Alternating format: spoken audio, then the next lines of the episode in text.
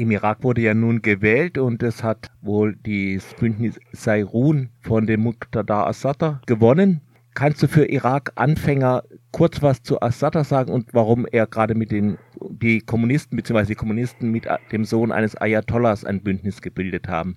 Das wollte ich gerade erwähnen. Also nicht Muqtada al-Sadr hat die Wahlen gewonnen, sondern äh, eine Wahlliste. Ne? Im Irak sind ja Listen angetreten mit unterschiedlichen Parteien oder Einzelpersonen diesmal. Eine Wahlliste auf den ersten Blick sehr ungewöhnlich erscheint, weil äh, es eben der Muqtada al-Sadr, der sich ja äh, nach der nach dem Sturz Saddam Husseins dadurch ausgezeichnet hat, dass er eigentlich äh, ja A sehr eng am Iran mit dem Iran verbündet war, er mit Haftbefehl von den Amerikanern gesucht wurde, weil äh, ihm vorgeworfen wurde, an der Ermordung des sehr, sehr moderaten Ayatollah al-Khois damals beteiligt gewesen zu sein, der dann äh, diese Sadr-Brigaden oder Milizen aufgestellt hat, Mehdi-Milizen, die bewaffnet gegen die USA und äh, vor allen Dingen auch sunnitische Irakis gekämpft haben. Also der eigentlich als sozusagen der Inbegriff des ähm, pro-iranischen, anti-westlichen, wir haben ihn damals Klerikal-Hooligan genannt, erschienen ist. Und der hat äh, eine gewisse Wandlung durchlaufen, vor allen Dingen 2016, als es ja im Irak diese Massenproteste gegen Korruption und die Regierung und so weiter gab, ähm, und fährt seitdem einen sehr streng irakisch-nationalistischen, antikonfessionellen Kurs, in dem es um, um soziale Gerecht Themen wie soziale Gerechtigkeit, Antikorruption etc. geht. Und äh, Anfang dieses Jahres ähm, hat er nun ausgerechnet mit den irakischen Kommunisten und anderen dezidiert nicht religiösen Gruppen ein, diese Liste geschaffen, von der von Anfang an klar war, dass sie viele Stimmen auf sich vereinigen wird, weil sie Themen anspricht, die momentan im Irak ganz, ganz wichtig sind. Also sich gegen das wirklich korrupte Establishment wendet, gegen die äh, Spaltung des Irak in Schiiten, Sunniten, Kurden, äh, ganz bewusst versucht, äh, eine Politik gegen den iranischen Einfluss, aber auch gegen den amerikanischen Einfluss sozusagen zu, zu lancieren.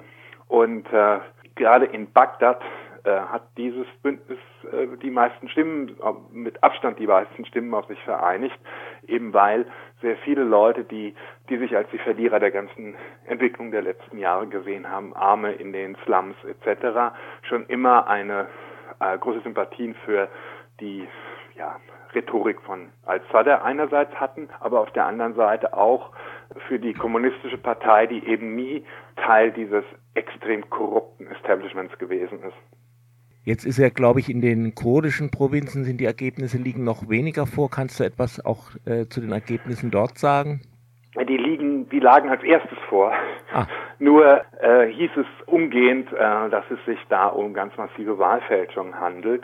Also in trotz dieses äh, desaströsen Referendums, des Verlustes von Kirkuk, der Tatsache, dass in Kurdistan de facto seit Jahren Gehälter nicht regelmäßig gezahlt werden und äh, die beiden großen Parteien eigentlich sozusagen in einem schweren Korruptionssumpf auch festhängen und es diesmal an der Wahlurne wirklich auch jeweils Alternativen gegeben hat, die eben auch ähnlich wie Sadr und die Kommunisten im Rest Irak die ganzen endemischen Probleme angesprochen haben, haben laut Wahlergebnissen KDP und PUK extrem gut abgeschnitten. Und das glaubt so niemand. Das heißt, schon in der Wahlnacht haben vor allen Dingen in Züllemanier, das äh, von der POK ja, also wo die POK traditionell das Sagen hat, ja. mhm. haben die Oppositionsparteien sofort erklärt, äh, es handelt sich um Wahlfälschung. Man für, äh, hat den Iran angeklagt, dass er äh, daran massiv beteiligt gewesen ist, weil interessanterweise der äh, oberste General der Revolutionsgardisten Qasim Soleimani in dieser Zeit in Soleimani sich aufgehalten hat.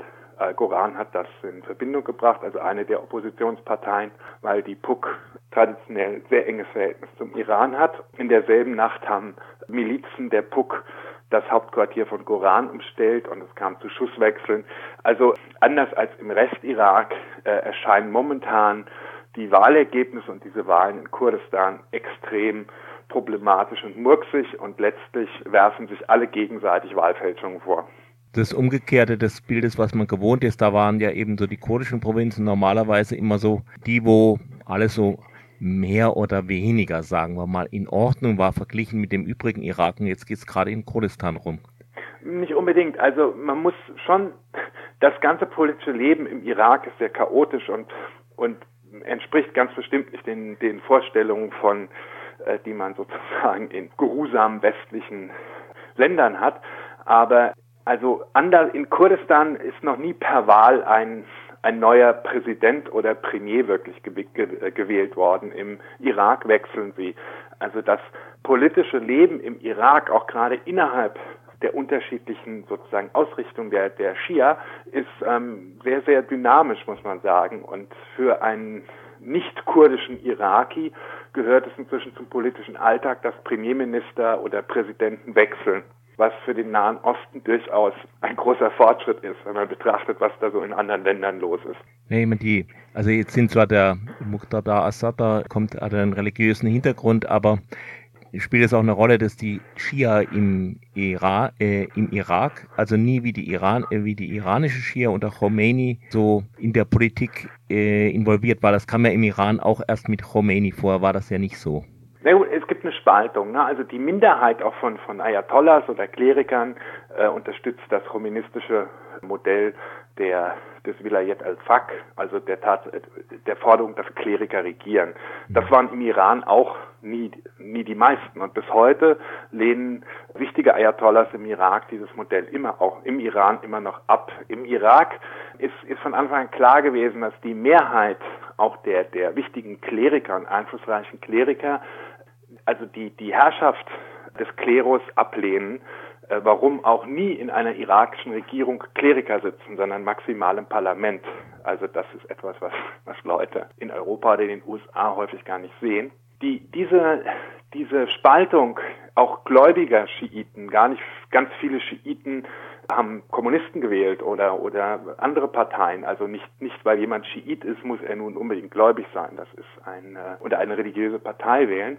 Im Augenblick geht die Trennlinie im Irak, und das wird auch in den nächsten Tagen und Wochen, denke ich, das dominante politische Problem werden, äh, geht zwischen den Parteien, äh, die sozusagen auf der Payroll des Iran stehen, also die massiv vom Iran unterstützt werden, der ja einen ganz, ganz massiven Einfluss auf den Irak ausübt. Das ist vor allen Dingen die Koalition von dem ehemaligen Premierminister Nuri al-Maliki und jetzt die äh, Fatah Liste, die angeführt wird von, von dem äh, Miliz Milizenführer Hadi el-Amiri, der die sogenannten Volksmobilisierungskräfte geleitet hat gegen den islamischen Staat und selber erklärt, er bekommt seine Befehle sozusagen von Ali Khamenei im Iran.